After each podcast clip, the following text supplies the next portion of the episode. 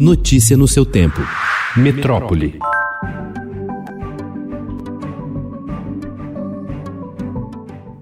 Com atraso na chegada de insumos vindos da China, a Fundação Oswaldo Cruz adiou de fevereiro para março a previsão de entrega das primeiras doses da vacina Oxford AstraZeneca, que serão produzidas no Brasil. A informação sobre a nova data está em ofício da Fiocruz enviado ontem ao Ministério Público Federal, ao qual o Estadão teve acesso.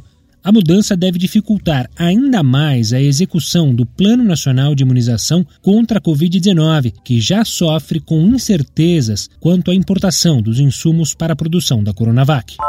O governo da Índia, maior fabricante mundial de vacinas, anunciou ontem que enviará, a partir de quarta-feira, material para vacinas contra a Covid-19 a seis países e que aguarda a confirmação de autorizações regulatórias locais para mandá-lo também a outros três países. O Brasil não está na lista.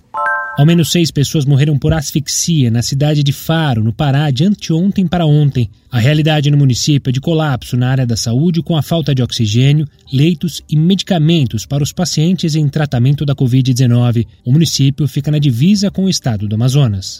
A vacina Coronavac chegou ontem à aldeia Umariaçu, a mais próxima do centro de Tabatinga, no Amazonas, na tríplice fronteira do Brasil com Peru e Colômbia. Foram quase dois dias de viagem até o território Ticuna, maior etnia indígena do país. As 1.100 doses foram levadas em dois aviões da Força Aérea Brasileira.